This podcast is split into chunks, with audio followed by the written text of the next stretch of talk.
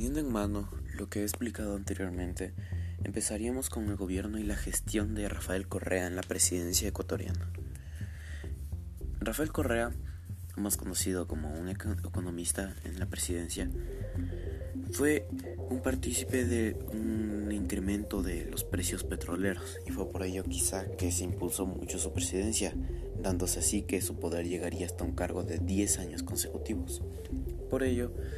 es que hoy hablaremos precisamente de qué acciones él implementó en el gobierno y qué propuso, el porqué de su nombre de Revolución Ciudadana. Así que empezaríamos hablando por las, las propuestas que respondía a la visión económica del socialismo en el siglo de 21. Durante su gobierno, Rafael Correa implementó planes nacionales de desarrollo, implementó también un plan nacional de buen vivir para un plan, una planificación de desarrollo nacional y social,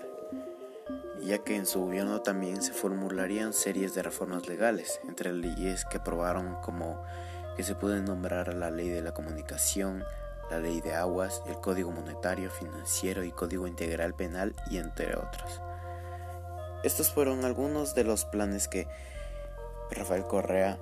diseñaría para su intervención en el estado de la economía del país.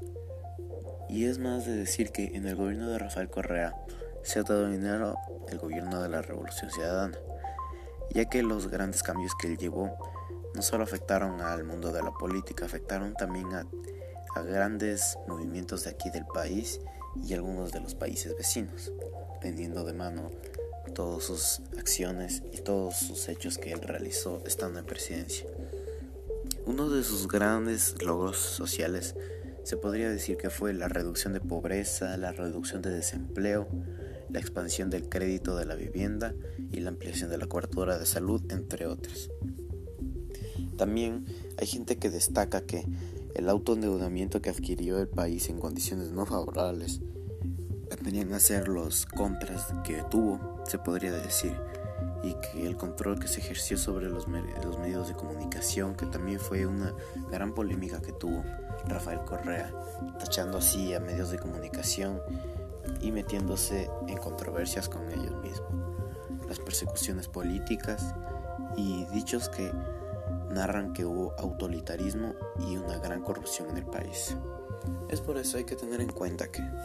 Rafael Correa, si bien Actualmente ya no fue un gran presidente, en su momento quizá logró hacer muchas cosas y logró implantar a todo el mundo que estamos bien económicamente, quizá no tanto como en algunos momentos, pero sí que estábamos sobresaliendo de nuevo. Y hay que saber que,